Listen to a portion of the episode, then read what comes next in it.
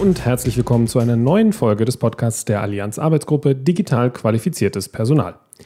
In unserer Podcast-Reihe wollen wir Stimmen von ExpertInnen aus den unterschiedlichen Bereichen der deutschen Hochschul-, Forschungs- und Förderlandschaft zum Thema digital qualifiziertes Personal sammeln und natürlich auch die Mitglieder der Arbeitsgruppe und ihre Erkenntnisse und Thesen vorstellen.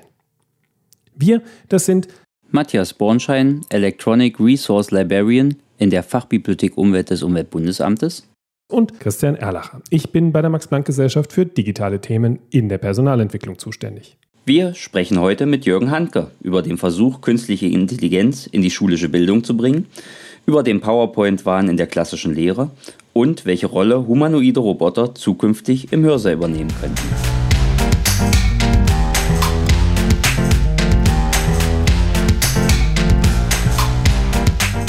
Fangen wir vielleicht so an, dass, dass ich Ihnen mal darstelle, wie ich in diese Thematik überhaupt reingerutscht bin. Ähm, denn von Haus aus äh, bin ich ja eigentlich Anglist mit äh, dem Schwerpunkt Sprachwissenschaft. Also ich habe jahrelang an der Hochschule äh, englische Sprachwissenschaft gelehrt und wollte eigentlich Lehrer werden an einem Gymnasium. Das kam dann äh, in den 80er Jahren schon relativ anders, weil ich mir damals einen Heimcomputer gekauft habe. Ein Heimcomputer der Marke Commodore. Ich weiß nicht, ob Sie die Dinge jemals gesehen haben. Ganz kleine Speicherkapazität, 3,4 Kilobyte, kein Speichermedium, kein Monitor, kein Drucker. Und ich hatte das äh, Gerät damals eingesetzt, um die in Entstehung befindliche Dissertation, die eine Bibliografie hatte, die eben diese Bibliografie alphabetisch zu sortieren. Denn das ging anders gar nicht. Ich habe ja mit einer Schreibmaschine noch gearbeitet. Und das gelang mir dann. Ich habe mir selber eine Programmiersprache beigebracht. Und dann hatte ich die Idee, die Idee, dieses Gerät mal mit in einen Seminarraum zu bringen und ein linguistisches Modell interaktiv auszuprobieren. Dann Fernseher angeschlossen und äh, diese Gestelle, die man in den Universitäten ja hatte mit Videorekorder und Fernseher, also Wahnsinnsaufwand. Aber die Studenten fanden das super, denn ich konnte bei diesem Modell Parameter verändern und so immer wieder neue Outputs erzeugen. Und da hat man äh, und ich ganz besonders erkannt, es gibt eines, was viele bis heute nicht einsehen. Es gibt im digitalen Bereich Dinge, die einfach viel besser darstellbar sind, als sie mit Kreide, Tafel, Papier, Stift, Overhead-Projektor möglich sind. Der multimediale Mehrwert.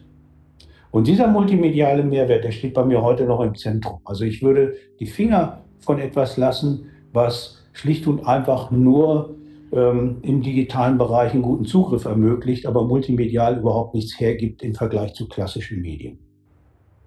Das war der erste Punkt. In den 90er Jahren und damit war ich dann irgendwie in die Lehre eingedrungen äh, und insbesondere dann in das Kümmern um ähm, fortschrittliche Lehrmodelle, die über diese klassische Frontalunterrichtsmethodik hinausgehen.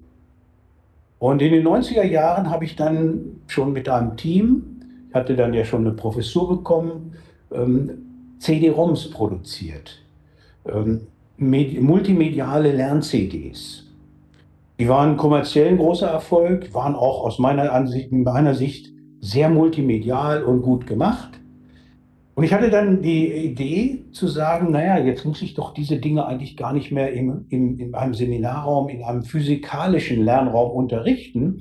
Die sind doch jetzt digital da. Also gebe ich einfach jedem Studenten so eine CD, lasse die in einen Computerraum hinein und ich setze mich in die Ecke und beobachte sie beim Lernen. Das ganze Ding hat überhaupt nicht funktioniert.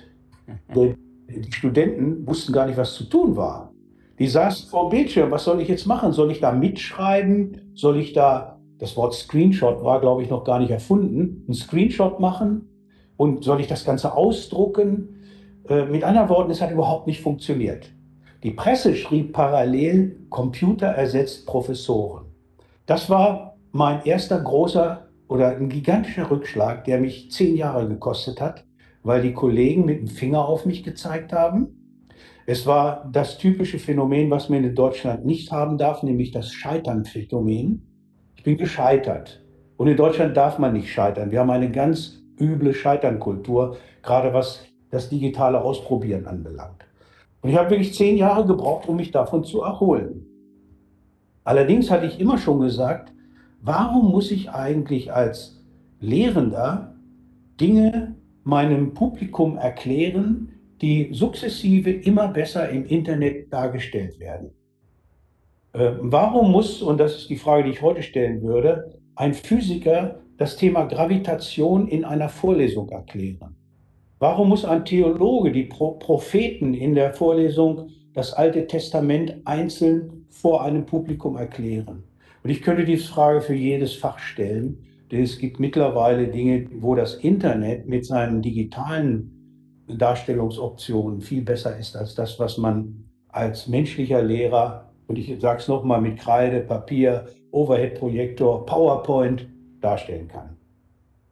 Und ähm, insofern habe ich mich dann in den, im ersten Jahrzehnt des neuen Jahrtausends auf den Weg gemacht, mit meinen Mitarbeitern eine Plattform zu konstruieren, die genau das umsetzt, flächendeckende digitale Inhalte für mein Fach, die englische Sprachwissenschaft.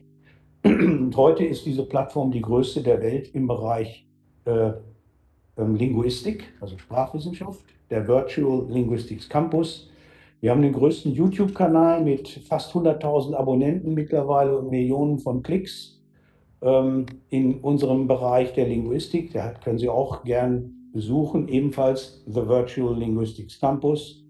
Und wir haben äh, große soziale Netzwerke, die das Ganze auch äh, weltweit supporten und Materialien liefern. Und mittlerweile konnte ich dann auch äh, nicht die Kollegen, die nach wie vor dagegen sind, die nach wie vor an der alten Lehre festhalten wollen, aber viele Menschen davon überzeugen, dass das eigentlich die zeitgemäße Methode des Lehrens und Lernens ist. Digitale Wissensvermittlung mit äh, einer Präsenzlehre im Anschluss, diese, die, die diese digitalen Inhalte vertieft. Das ist sozusagen mein Lehrkonzept. Ähm, und damit bin ich in eine, neue Rolle hineingeschlüpft, eine Rolle, die nicht mehr der, die Rolle des Lehrers oder B-Lehrers ist, sondern eine Rolle des Begleiters ähm, anhand von vorab erworbenem Wissen äh, auf digitale Art und Weise. Das ist sozusagen das Lehrkonzept und das ist der Weg dorthin und es beschreibt auch sehr schön auf gewisse Art und Weise meine Vergangenheit, weg von einem ja in der linguistischen Forschung tätigen Hochschuldozenten hin zu einem in der Lehre tätigen. Das hat natürlich dazu geführt, dass ich mir selber die Karriere verbaut habe. Ich konnte mich nicht mehr auf linguistische Lehrstühle weiter bewerben. Ging nicht, denn ich war ja nicht mehr so ein richtiger Linguist, wie viele dann gesagt haben. Die haben dann immer gesagt, der macht ja nur Bilder der, der, der, der erzeugt ja nur Animationen und, und äh, Videos. Das ist ja nicht die klassische äh, wissenschaftliche Arbeit, wo man mit Fußnoten und Textmaterial arbeitet. Ähm, insofern war ich aus der linguistischen Lehre, äh, linguistischen ähm, Stellensituation sozusagen raus. Informatiker bin ich auch nicht. Und Stellen für digitale Lehre, die gab es ja und gibt es eigentlich heute auch kaum. Sodass ich also im Prinzip dann die nächsten 20 Jahre seit den 90er Jahren in Marburg war und mich nicht mehr wegbewerben konnte. Das war der Preis, den ich bezahlt habe. Auf der anderen Seite gab es Preise äh, und Anerkennung von außen, aber nie von der eigenen Hochschule. Herr Handke, das ist ein super spannendes Intro. Jetzt haben wir schon ganz viel erfahren, wie Sie hier überhaupt zu uns gekommen sind. Als erstes würde ich Sie natürlich erstmal herzlich willkommen heißen in unserem Podcast Digital Qualifiziert. Und äh, wie Sie jetzt schon gesagt haben, Sie haben ein wirklich spannendes Leben. Sie haben ganz, ganz viel erlebt. In der Vorbereitung auf die Sendung haben wir ganz viel darüber auch gelesen. Wir haben ganz viel Musik gehört. Aber für die Hörerinnen und Hörer, die Sie noch nicht kennen, können Sie vielleicht noch etwas zu Ihrer aktuellen Vita, Ihrer aktuelle Position und Ihrer Aufgabe, die Sie im Moment haben, sagen? Aktuell bin ich seit anderthalb Jahren im Ruhestand habe aufgehört, in, im Bereich der englischen Sprachwissenschaft zu lehren, weil ich offiziell in Pension bin. Aber ich habe noch ein Projekt, äh, was derzeit durchgeführt wird und was noch äh, insgesamt noch fast ein Jahr dauert. Das äh, Projekt, das versucht, die künstliche Intelligenz in die schulische Bildung zu bringen. Das ist das Projekt RoboPrax. Die Idee zu diesem Projekt, die entstand allerdings schon vor einigen Jahren, und wir sind dahin gekommen, überhaupt zu der The Thematik humanoide Roboter im Jahr 2016, als unsere digitale Lehre, die man ja auch häufig mit dem Begriff Inverted Classroom assoziiert, eigentlich perfekt funktioniert hat seitdem. Wir mussten gar nichts mehr ändern. Wir hatten auch in allen Bereichen eigentlich alles erreicht. Wir hatten äh, elektronische Klausuren, elektronische Testsysteme, digitale Inhalte, eine eigens entwickelte Plattform und eben Präsenzphasenkonzepte, die funktioniert haben bis zu meiner Pensionierung. Mein Team hat das auch komplett so gemacht. Nur dann ist es nicht weiter verfolgt worden. Die Kolleginnen und Kollegen des eigenen Fachbereichs unterrichten wieder völlig normal und sind froh, äh, glaube ich, sagen zu können, dass sie diesen digitalen Spuk los sind. Ähm, so habe ich es auch immer genannt. Als wir dann 2016 äh, so weit waren, dass alles funktioniert hat, hatten wir überlegt, naja, können wir nicht mal es versuchen mit dem Thema künstliche Intelligenz. Ich hatte einen Mitarbeiter, der zum Thema Robotik im Jahr 2009 war das, glaube ich, promoviert hatte oder ein bisschen früher schon, dessen Steckenpferd es immer schon war, irgendwie nachzudenken, wie können wir Robotik oder Avatare oder ähnliche Dinge bei uns in die Lehre mit einbauen. Und da haben wir gesagt, na dann versuchen wir es doch einfach mal. Kaufen wir uns von Preisgeldern zwei Roboter. Das haben wir getan. Und äh, darüber können wir uns ja gerne unterhalten, was dabei herausgekommen ist. Äh, zumindest zwei BMBF-Projekte, denn dort war man sehr schnell davon angetan, dass jemand überhaupt die Idee und vielleicht auch den Mumm hat, sowas einfach mal auszuprobieren und äh, dann entsprechende Ergebnisse zu liefern. Aber äh, wie gesagt, offiziell im Ruhestand seit 1.4.2020. Aber ich bin natürlich noch äh, vielfach unterwegs in Sachen äh, digitale Lehre in Deutschland, in Workshops äh, überall und in Sachen Robotik noch die wir mit einem kompletten Team, sieben studentische Hilfskräfte und zwei Mitarbeiter, mit denen führen wir das Projekt durch.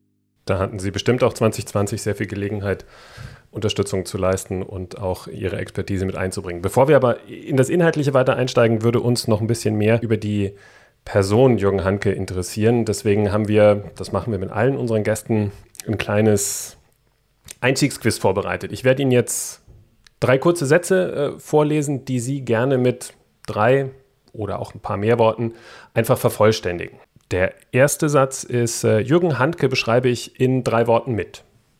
Musik und digital affin. Dann passt das zweite auch hervorragend. Digitalisierung bedeutet für mich nicht mehr das Gleiche immer wiederholt in, vor einem Publikum darbieten zu müssen.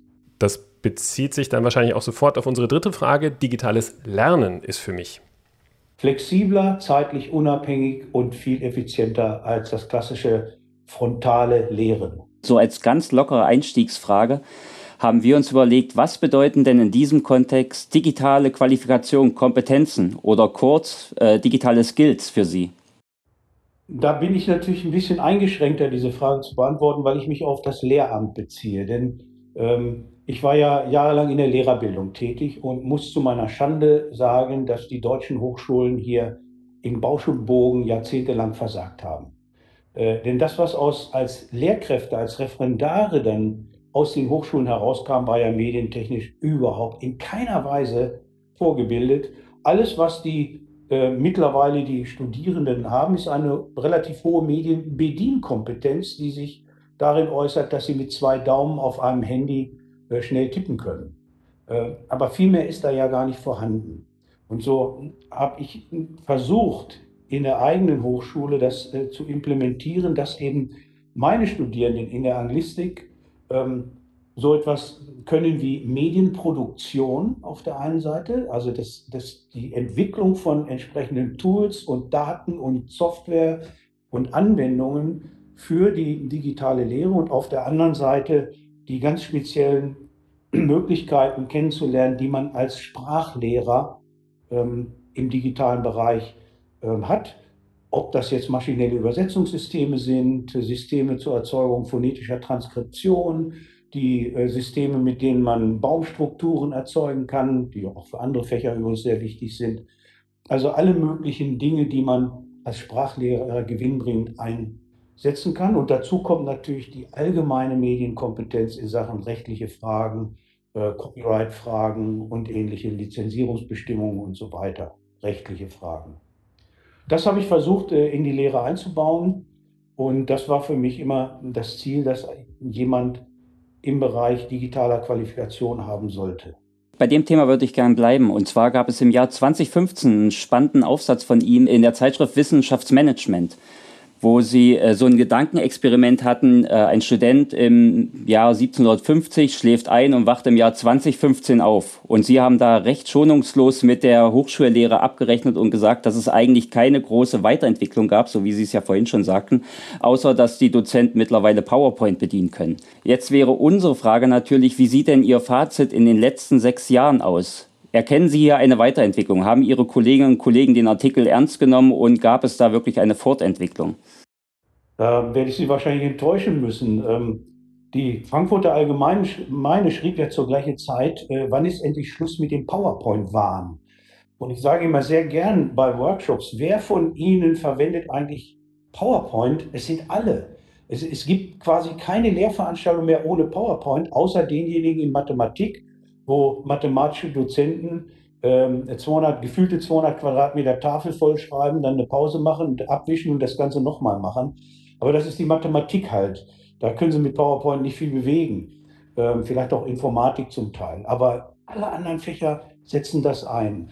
Und wir hatten ja eine Entwicklung bis Corona, also bis März 2020, wo die klassische Lehre im Prinzip ja alles gemacht hat, so wie vor Hunderten von Jahren. Wir haben die Vorlesung, in der ein Mensch vorne steht und Wissen vermittelt und es wird zum Teil immer noch vorgelesen. Das glaubt man gar nicht. Ähm, in, in einigen Fächern, wo eben jemand 90 Minuten lang referiert, die Teilnehmer nach wenigen Minuten schon müde sind und früher haben sie Schiffe versenken gespielt, heute fummeln sie an ihren Handys rum. Das ist die klassische Lehre. Und dann kam Corona. Was ist passiert mit Corona? Als erste Reaktion, reflexartig geradezu, gab es Forderungen gerade aus den Geisteswissenschaften nach einem Nullsemester. Ich weiß nicht, ob Sie sich an diese Situation noch erinnern können, als gesagt wurde, das Sommersemester 2020 darf nicht zählen, weil sie keine Lösung hatten, jetzt äh, ohne den beliebten Hörsaal ähm, in irgendeiner Form Lehre ans Volk zu bringen. Es gab keine Möglichkeit. man hatte maximal PDF-Dokumente, die man verschicken konnte, wo irgendwelche Aufgaben drauf standen.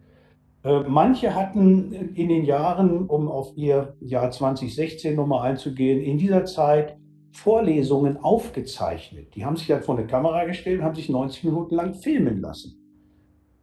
Diese sogenannten Live-Digitized Lectures sind schon seit vielen Jahren out. Es gibt Untersuchungen dazu, dass man dort nach sechs Minuten bereits abschaltet, weil man nicht mehr folgen kann. Kann also auch nicht funktionieren. Wenn man die in kleinen Häppchen anbietet, dann kann man auch gleich Educational Video produzieren, aber dann ist es wirklich geskriptetes, vernünftiges Video. Hat man aber nicht gemacht.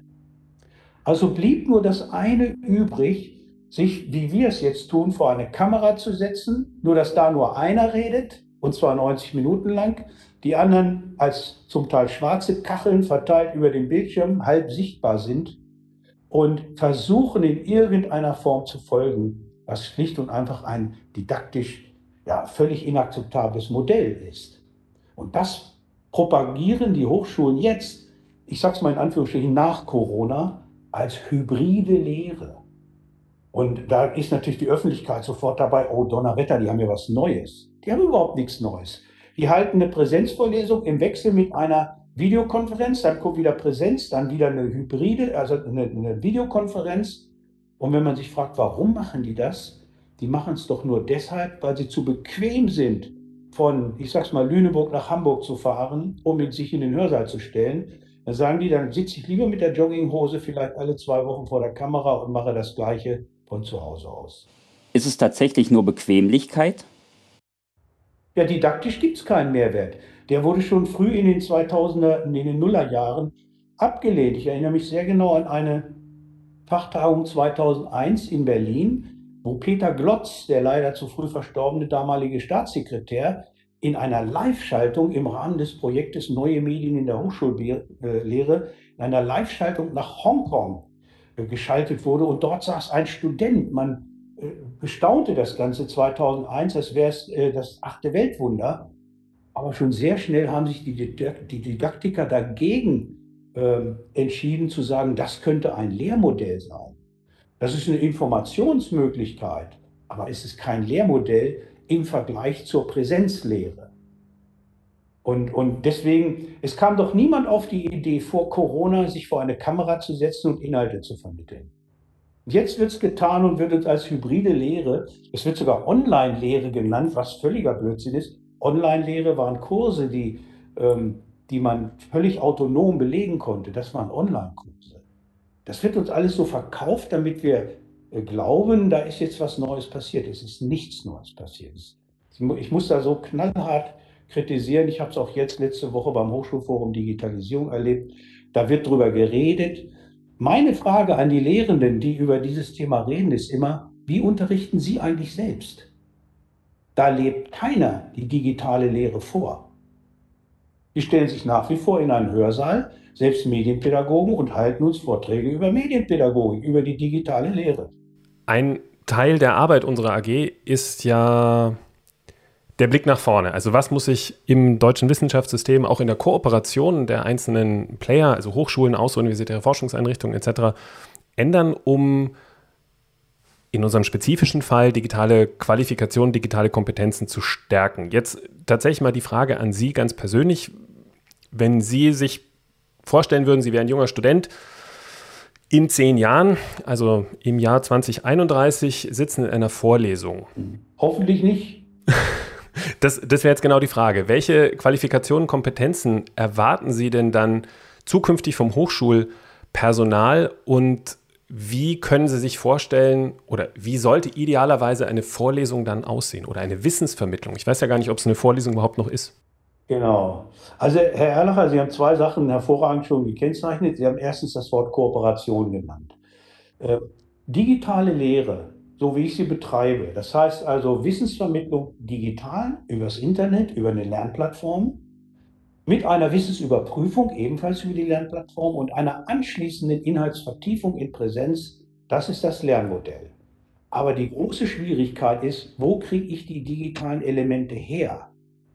Die, nehmen wir mal jetzt irgendein Thema, äh, also nehmen wir die, die Vorlesung, bisherige Vorlesung Mechanik 1 in Physik da ist in der vierten Woche das Thema Gravitation abzuarbeiten.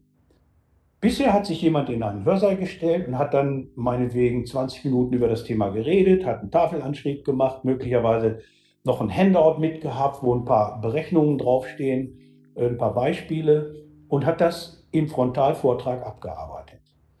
So, jetzt packen wir das Thema Gravitation aber in ein digitales Lernpäckchen hinein. Da ist ein Text drin, da ist möglicherweise ein Video drin, da ist vielleicht eine Aufgabe drin, die interaktiv bearbeitet werden kann. Die Erzeugung dieser digitalen Komponenten, die eine hohe Qualität haben müssen, das, das, das, reicht nicht einfach nur ein Video zu sagen, guckt euch das Video von Harald Lesch an, der hat letzte Woche auf Terra X über Gravitation geredet. Ähm, das funktioniert so nicht. Es funktioniert auch nicht, wenn Sie nur einen Text hingeben, äh, der das Ganze äh, darstellt. Denn Texte werden oft nicht durchdrungen. Es reicht auch nicht, nur eine Testaufgabe hinzustellen. Sie müssen eine Kombination aus dem Ganzen schaffen. Und das schafft, also ich habe es allein gemacht in meinem Team, habe aber 20 Jahre dazu gebraucht. Und das ist natürlich kein Modell zum Nachahmen. Wir wollen es ja relativ schnell haben. Das heißt, der erste Schritt ist, wir müssen kooperieren. Wir müssen die Physikprofessoren an einem Fachbereich, an einen Tisch setzen und sagen, so, ihr habt jetzt zwei Monate Zeit, eure Lehrveranstaltung Mechanik 1 auf diese Art und Weise, wie ich es eben beschrieben habe, zu digitalisieren. Nutzt bitte so viele Materialien wie möglich aus dem Internet. Ihr müsst keine eigenen Videos produzieren. Es ist alles da. Die äh, Videos sind auf YouTube vorhanden, man muss sie nur sauber nutzen. Die Bilder sind vorhanden, die Grafiken, selbst Testfragen können Sie aus dem Internet ermitteln. Sie müssen es dann nur sauber zusammenstellen. Dazu ist wichtig, dass die Neidkultur an deutschen Hochschulen gekappt wird. Denn zurzeit entsteht, äh, besteht ein gigantischer Neid unter den Lehrenden bezüglich der eigenen Lehrfähigkeit. Das ist einfach da. Die Leute wollen gar nicht kooperieren. Sie wissen alles besser als der Kollege. Und das muss eben sich ändern. Das heißt, neben der Kooperation muss jetzt die Kollaboration kommen und ein verändertes Mindset. Äh, ohne das werden wir es nicht schaffen. Ähm, wir müssen also die Leute an einen Tisch bringen und idealerweise nicht nur die Physiker der einen bestimmten Hochschule, sondern der Fachgesellschaft Physik. Das, so wie ich durfte mal die Fachgesellschaft für äh, Logistik und Produktion beraten. Und die haben ihre Grundlagen-Lehrveranstaltung, Grundlagen der Logistik, ähm, so geplant, dass es acht Hochschulen gibt, die das zusammen digitalisieren, weil die schlicht und einfach leid sind, diese Lehrveranstaltung im Hörsaal als Vorlesung zu geben. Und, und nur dieser Druck, den gibt es nicht. Die Studenten üben keinen Druck aus. Denn das war, die, glaube ich, die nächste Frage. Wie, mit Student, äh, wie, wie, wie kann man die irgendwie dazu bringen, dass sie das einfordern? Das tun die nicht. Die wollen in sechs Semestern ihren Bachelor bekommen und äh, nehmen die Kurse, wo sie hören, dass die Dozenten gute Zensuren geben. Und die interessiert es überhaupt nicht, ob ein Kurs jetzt, ob sich da jemand in den Hörsaal ste stellt und 90 Minuten redet oder ob sie fantastische Materialien bereitstellen und zum digitalen Selbstlernen. Das interessiert die nicht. Deswegen kriegen sie es nur hin durch diesen, ja, diesen neuen, dieses neue Mindset, was wir in Deutschland, was uns Deutschen sehr, sehr schwer fällt. Das muss ich sagen. In anderen Ländern ist das besser. Könnten Sie das, das Mindset vielleicht in wenigen Worten skizzieren, dass Sie, dass Sie da vor Augen haben? Ja, man muss äh, schlicht und einfach bereit sein zur Kooperation. Man muss bereit sein, auch die Materialien des Kollegen zu akzeptieren. Wenn er sagt, ich habe da schon was zum Thema äh, äh, die Propheten in Theologie, dann muss man sagen, ja, dann zeig mal, dann komm her, dann, dann ne, nutzen wir das gemeinsam. Aber er findet nicht immer wieder das Rad neu, sondern, sondern arbeitet zusammen. Und das wird dann äh, Natürlich weiterhin gibt es die nächste Hürde, die diese Kollaboration verhindert. Das ist unser föderales System. Alle Bundesländer machen das selber nochmal. Äh, und äh, dabei gibt es doch die Materialien im Internet. Und das föderale System ist zu kippen, indem sie YouTube nutzen. Wenn Sie überlegen, auf YouTube wird pro Minute mehr als 500 Stunden Material hochgeladen. Ja, da ist doch am Ende des Monats was zum Thema die Propheten dabei. Da, da, müssen wir doch, das ist doch rein statistisch schon so. Lässt sich das auch skalieren auf Themen, die jetzt nicht, Sie haben, also ich bin kein Theologe, aber ich würde jetzt sagen, das Thema Propheten ist ja durchaus ein, ein gut erforschtes und, und anerkanntes Thema. Ich würde sagen, die allgemeine Mechanik in der Physik jetzt auch. Lässt sich sowas auch auf Themen äh, ausweiten, die vielleicht etwas neuer sind? Also, ne, ich weiß ich nicht, CRISPR-Cas oder irgendwelche äh, Entwicklungen in der, in der Quantenphysik etc., die vielleicht noch nicht seit 20, 30, 40 Jahren beschrieben und gelehrt werden, lässt sich das vielleicht auch auf, auf digitale Themen ausweiten, die ja eine unglaublich kurze Halbwertszeit haben und vielleicht sogar kontroverser sind als die allgemeine Mechanik?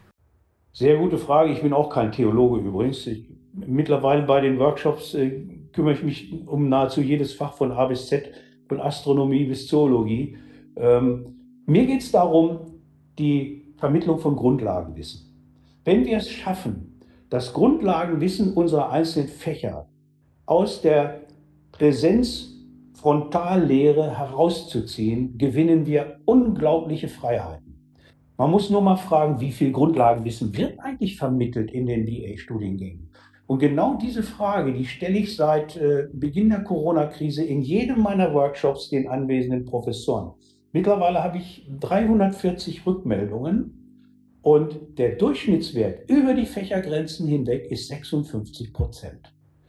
Das heißt 56 Prozent Grundlagenwissen. Das mag in Physik höher sein, in Literaturwissenschaft etwas geringer, in Linguistik wieder sehr hoch, weil es kein Schulfach ist, in Jura sehr hoch, weil es kein Schulfach ist und so weiter.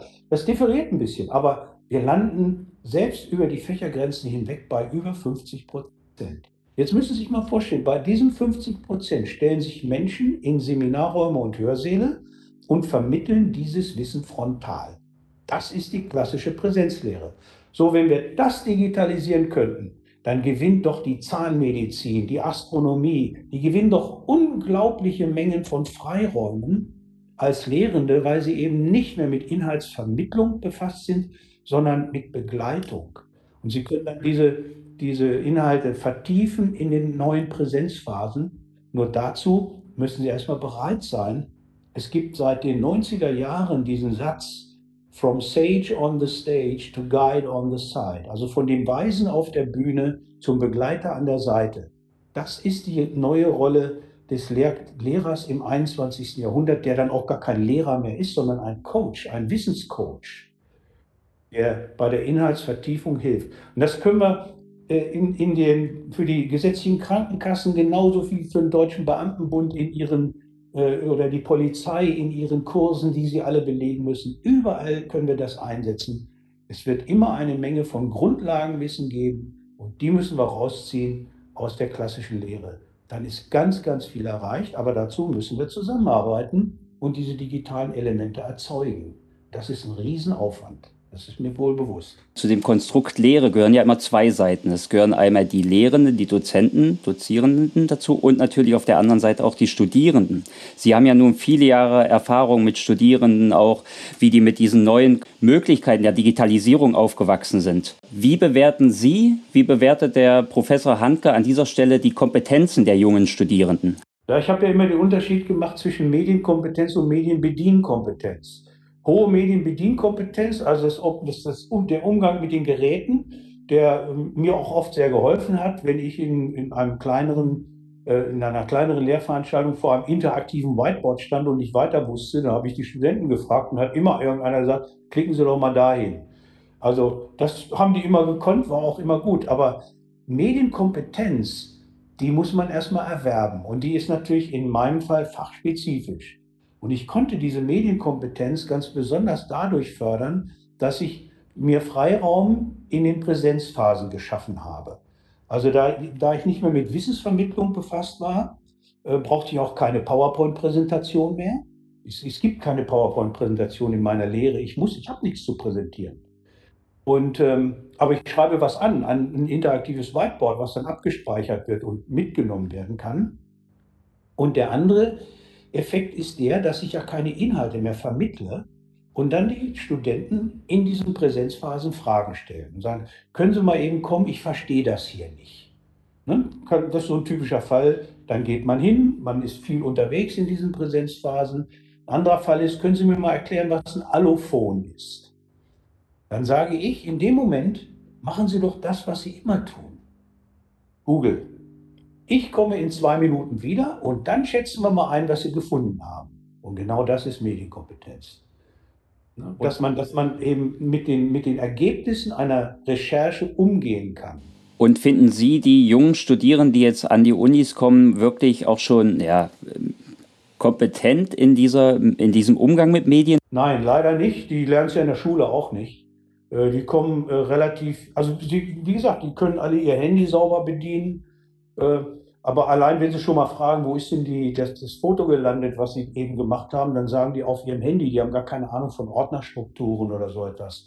Ähm, also da, da fehlt es an allen Ecken und Enden. Das führt dazu, dass wenn Sie mit einer digitalen Lehre beginnen, gleich im ersten Semester, also solchen Inverted Classroom-Modellen, wie ich es beschrieben habe, digitale Selbstlernprozesse, digitaler Test und dann eine Präsenzphase, wenn Sie diese Lehre sofort einführen, müssen Sie die Studierenden erstmal in die Hand nehmen.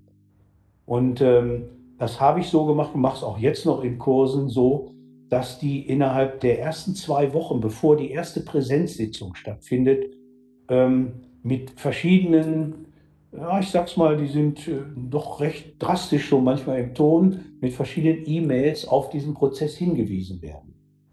Also als allererstes kriegen die Studierenden einen Manifesto zugeschickt, in dem wir erklären, warum wir so lehren, wie wir lehren. Das ist erstmal ganz wichtig. Wir nennen das das Inverted Classroom Manifesto. Kann ich Ihnen gern zuschicken. Ähm, und dann geht's los, dann kriege ich ja so allmählich die Anmeldungen und dann müssen die Studierenden erstmal in die Plattform hineinkommen. Auch das ist wieder ein Prozess, wo die mehr als zwei digitale Tritte in den Hintern bekommen. Äh, denn äh, das machen die nicht per se. Und dann geht es danach weiter so, was, was muss ich denn tun überhaupt in einer digitalen Lerneinheit? Denken Sie an mein Desaster mit den CD-ROMs. Das war die Lehre, die ich gezogen habe. Jede digitale Lerneinheit hat bei uns ähm, eine How to Proceed Section. Auf schulischer Ebene haben die Lehrer, denen ich das vorgestellt habe, immer gesagt, die muss heißen, was soll ich hier machen? So, da steht sehr genau drin, Kompetenzen, die erworben werden, die zentralen Themen und dann ein Satz von Leitfragen. Leitfragen durch diese Lerneinheit hindurch. Und ohne das geht es überhaupt nicht. Das heißt, das bloße Bereitstellen digitaler Lehr- und Lernelemente führt zu dem gleichen Desaster, wie ich es 1996 mit den CDs erlebt habe. Sie haben jetzt auch schon viel darauf abgehoben, was für Skills und Fähigkeiten die Studierenden brauchen. Wenn Sie sich drei raussuchen dürfen, die, ihr, die Sie Ihren Studenten oder Studierenden als wichtige Skills mitgeben, welche sind es? Und auch nochmal die persönliche Frage an Sie, unterscheiden diese drei Skills sich von denen, die Sie als junger Studierender am Ende ihrer Universitäts-, also ihrer Studierendenlaufbahn an der Universität mitgenommen haben? Ja, also erstmal die drei Skills. Das ist ein bisschen schwierig, die so auf drei genau zu, runterzubrechen, weil ein Skill ist die Selbstlernkompetenz. Ähm, das ist also für mich das Entscheidende und die anderen wären dann untergeordnet. Das lernen wir ja nicht in der Schule. Es gibt Schulen, die das ähm, bereits einführen. Das sind aber, aber leider nicht staatliche Schulen, das sind die deutschen Internate. In den deutschen Internaten gibt es Grundschulbereiche, wo äh, ausschließlich selbst gelernt wird und die Lehrkräfte nur noch in den offenen Lernräumen als Begleiter fungieren. Dort gibt es sowas. Und auch in den gymnasialen Stufen gibt es das mittlerweile, aber in den deutschen staatlichen Schulen nicht. Insofern ist das eine äh, für mich zentrale Kompetenz, die Selbstlernkompetenz. Die zweite Kompetenz ist ja die, ich weiß gar nicht, wie man die benennen soll, das ist die, die Kompetenz, Internetseiten, Webseiten bezüglich ihres Inhaltes einschätzen zu können. Dazu gehört auch die Beurteilung, sind das jetzt Fake News, sind das keine Fake News, ist dieser wissenschaftliche und ich beziehe mich eher auf den akademischen Bereich, sind diese Inhalte trustworthy, also vertrauensvoll, sind die von den richtigen Personen gemacht worden. Dazu gehört auch die Einschätzung von Videomaterial. Äh, da gibt es ja Kriterien. Wenn ein Video 100 Mal angeklickt wurde und 70 Mal geliked wurde, dann weiß ich, da steckt ein indischer Dozent dahinter, der seinen Studenten, seine Studenten verpflichtet hat, das zu liken, obwohl das Video eine Katastrophe ist. Das sind so typische Fälle. Also die Einschätzung von Rechercheergebnissen, ja, und drittens die Einschätzung von digitalen Tools und Möglichkeiten für das eigene Fach, für die eigene Disziplin. Hier als Beispiel, in meinem Fach der Linguistik mussten wir jahrelang ähm, Texte, englische Texte phonetisch transkribieren. Das kennen Sie, diese Lautschrift. Haben Sie gesehen in Vokabellisten und so weiter. Das ist eine typische Kompetenz für jemanden, der Englischlehrer wird. Das heißt, es gibt Aufgaben, typische Aufgaben im Englisch, in, im Unterricht an den Hochschulen zu sagen, hier habt ihr einen Text, transkribiert den bis nächsten Dienstag bitte in Lautschrift. Und dann werden die eingesammelt und werden korrigiert. Ich vermute mal, mindestens 90 Prozent der deutschen Hochschullehrer wissen überhaupt nicht, dass es Tools im Internet gibt, die das automatisch für einen machen. Man muss den Text dann nur reinsprechen und dann kriegt man das Ergebnis die Studenten liefern das ab, wir kriegen eine Eins.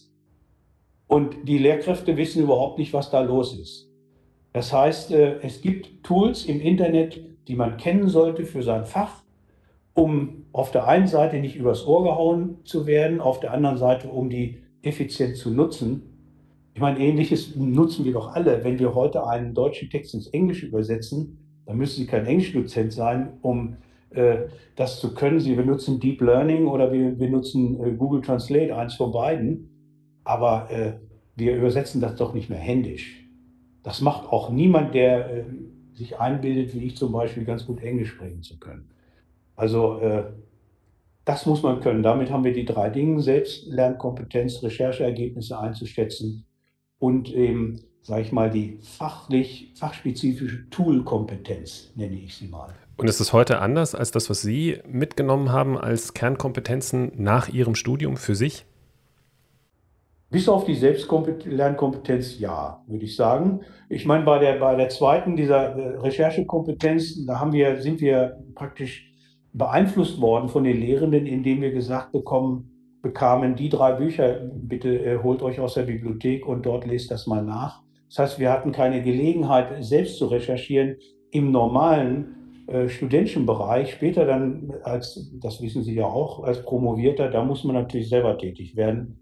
Was man findet für eine Promotion, da wird man nicht mehr an die Hand genommen. Aber im Studium wurde man ja an die Hand genommen, da wurde gesagt, die und die und die Bücher, hier ist meine Literaturliste und fertig. Und da kam niemand auf die Idee, noch ein bisschen darüber hinaus zu sagen, ach, da könnte ich auch noch mal woanders reingucken. Insofern hat sich das verändert. Man recherchiert heute selbst.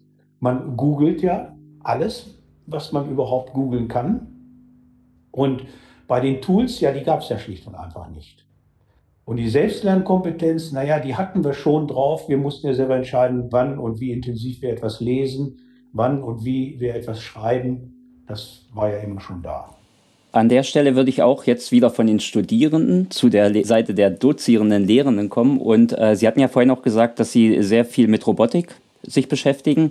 Und jetzt haben wir uns als Frage überlegt, stellen Sie sich vor, Sie könnten einen humanoiden Roboter für die Hochschullehre programmieren, der völlig autonom Vorlesungen plant, durchführt und weiterentwickelt. Welche konkreten Skills würden Sie diesen neuen Kollegen programmieren? Also erstmal würde ich ihn nicht für ein Lehrmodell einsetzen, was ich ohnehin als Mensch ja auch ablehne. Also für Vorlesungen würde ich ihn gar nicht verwenden. Warum soll er die gleichen Fehler machen, die ich jahrhundertelang machen musste, weil es nichts anderes gab, aber äh, jetzt eben nicht mehr machen muss? Also als, als Lehrerersatz kommt er für mich sowieso gar nicht in Frage. Und ähm, er wird auch in den nächsten Jahren und Jahrzehnten, glaube ich, nicht in Frage kommen. Erstens, weil dieses Modell für mich sowieso am Aussterben ist. Und zweitens, weil es zurzeit relativ unmöglich ist, einem humanoiden Roboter äh, auf, ähm, für eine längere Zeit zuhören zu müssen. Ähm, zum einen, weil die Sprache sehr monoton ist, zum zweiten, weil die eigene Körperanimation doch sehr repetitiv ist und weil er drittens, gar nicht wie ich das jetzt tue, ich gucke immer im Wechsel auf ihre beiden Bilder, das kann der gar nicht. Der, der äh, weiß ja gar nicht, wo er hinguckt und was er da sieht. Ähm, insofern da eignet er sich nicht. Wo sich ein Roboter eignen würde, und das wäre mein Wunsch, und daran arbeiten wir auch, ist in den Präsenzphasen, die ja begleitender Natur sind, äh, Dinge mir abzunehmen, die mich nerven. Und äh, das könnten eben Dinge sein, die technisch in irgendeiner Form zu tun haben und die gewisse Dinge übernehmen in einem solchen Präsenzszenario, wie zum Beispiel das Stellen von Testfragen, das Auswerten von Testfragen, die, das Stellen von Rechercheaufgaben in Interaktion mit mir als Lehrenden. Und äh, ich stelle ihn da einfach nur hin und er macht das. Ich muss keinen Laptop bemühen, ich muss keine Software bemühen, ich muss nicht an meinem Handy rumfummeln. Ich sage ihm einfach so, bitte arbeite, bereite oder arbeite die Aufgaben, die ich für den heutigen Tag vorgesehen habe, ab. Und dann macht er das. Und ich kann mich dann wirklich auf die Studierenden konzentrieren. Das wäre für mich der Idealfall des Einsatzes eines humanoiden Roboters. Der, der Mehrwert darin besteht, dass wir diesen Roboter in der Regel als soziales Wesen betrachten und eine gewisse, ja, auch ein gewisses Gefühl für diesen Roboter entwickeln. Der wird wirklich als Partner dann auch akzeptiert, das haben wir gemerkt.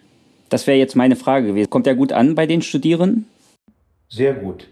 Ähm, gerade in dem, in, in, noch mehr in dem Bereich der individuellen Kommunikation mit dem Roboter. Wir haben ja, da weiß ich, ob Sie diese Videos gesehen haben, äh, die Deutsche Welle hat das ja mal aufgenommen, die Roboter-Sprechstunde.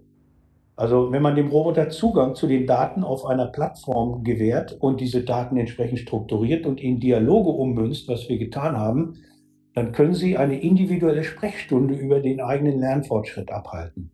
Learning Analytics nennt man das wird viel darüber geredet, niemand macht es. Wir haben es gemacht mit dem Roboter und machen es eigentlich immer noch. Und ähm, die Studierenden fanden das, mittlerweile wird es ja nicht mehr gemacht, weil ich im Ruhestand bin, fanden das äh, sehr toll, weil sie eine gewisse, ja, ein gewisses Gefühl für dieses, diesen sozialen Roboter entwickelt haben.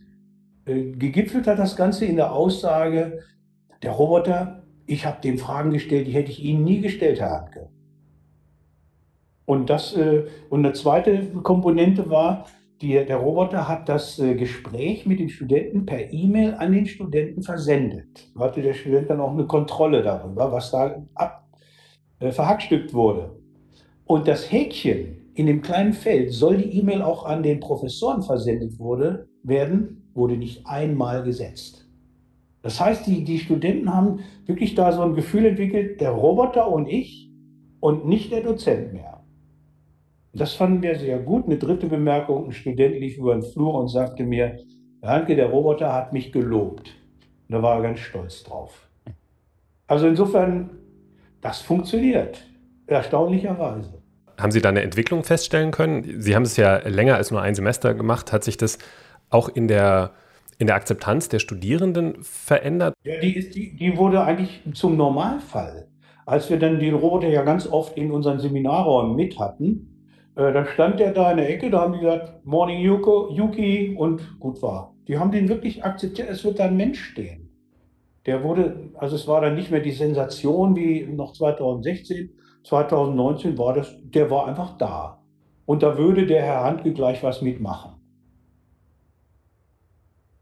Aber das ist jetzt äh, Vergangenheit, man wird sich vielleicht in ein paar Jahren mal dran erinnern, aber äh, es wird ja nicht mehr gemacht.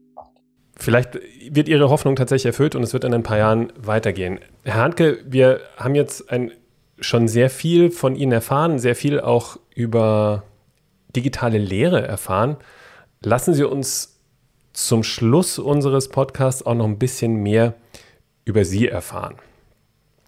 Dazu haben wir uns auch wieder drei Fragen überlegt. Mm, die werden jetzt vielleicht sogar noch ein bisschen persönlicher. Ne, Im digitalen Zeitalter geht es ja dann doch sehr viel um Kompetenzen, vor allem für uns und um ein paar andere Dinge. Deswegen äh, stelle ich Ihnen einfach drei Fragen und würde mich über Ihre Antwort freuen. Die erste gleich ganz, ganz platt und einfach. Welchen Skill, welchen digitalen Skill würden Sie gerne an sich verbessern? Ich würde gern besser sein im Bereich äh, Grafik und Gestaltung. Schon als Schüler konnte ich nicht gut malen und zeichnen. Mein Interesse war immer die Musik. Darunter hat offenbar die grafische Kompetenz gelitten. Das heißt, ich bin sehr schlecht im Erzeugen von Grafiken. Ich bin mittlerweile ganz gut im Bereich der Nutzung von Grafiken aus dem Internet, aber selbst eine Grafik erstellen, äh, das geht bei mir gar nicht. Dann andersrum, und ich glaube, wir haben schon ein bisschen was davon kennengelernt, welchen Skill können sich denn andere von Ihnen abschauen? Also ich denke, auf der einen Seite alles, was mit Audio zu tun hat. Ähm, da habe ich eigentlich auch nie, nie jemanden gebraucht, der mich unterstützen musste. Die Nutzung von Soundkarten war ja bei mir schon 1990 ein Thema und ähm, die entsprechende Software dazu. Und das andere ist möglicherweise die Erstellung von digitalen Lehr- und Lernelementen als Ganzes. Wie konstruiert man die insgesamt und verknüpft Video mit Text, mit Bildern, mit Audio? Das wäre so das Zweite. Mhm. Dann kommen wir vielleicht auch noch mal bei Ihnen vorbei. Wir sind auch noch am Lernen, gerade was das Thema Audio anbelangt. Die letzte Frage wird jetzt tatsächlich sehr persönlich, hat aber auch was mit äh, Ihren Kompetenzen, die Sie vorher genannt haben, zu tun. Was haben Sie denn zuletzt gegoogelt? Das waren drei Dinge, die mich interessieren. Äh, auf der einen Seite ähm, Gentle Giant ähm, Songs auf YouTube. Gentle Giant ist eine sehr avantgardistische Band aus den äh, 70er und 80er Jahren in Großbritannien, die vielleicht die komplexeste Musik überhaupt jemals Rockmusik jemals erzeugt haben. Müssen Sie mal reinhören, es ist ein Wahnsinn, welche Instrumente die spielen. Da wollte ich mal nachgucken. Und das zweite ähm, war nochmal die, äh, die Mondlandung von Apollo 11, äh, unterstützt von Google Earth mit Mondkarten. Also ich bin ja ähm, ähm, der amerikanischen und sowjetischen Raumfahrt äh, der früheren Jahre sehr äh, wissbegierig gegenüber und habe mich damit immer beschäftigt. Mhm. Vielen Dank. Herr Handke, vielen, vielen Dank für das super interessante Gespräch. Also es war schon klar, als wir uns auf die Sendung vorbereitet haben, dass hier heute viele Sachen kommen, die für unser Thema wichtig sind. Und ich finde es auch toll, dass Sie so offen und vor allen Dingen auch sehr konkret geworden sind. Ja, herzlichen Dank. Hat Spaß gemacht. Vielen Dank, Herr Handke.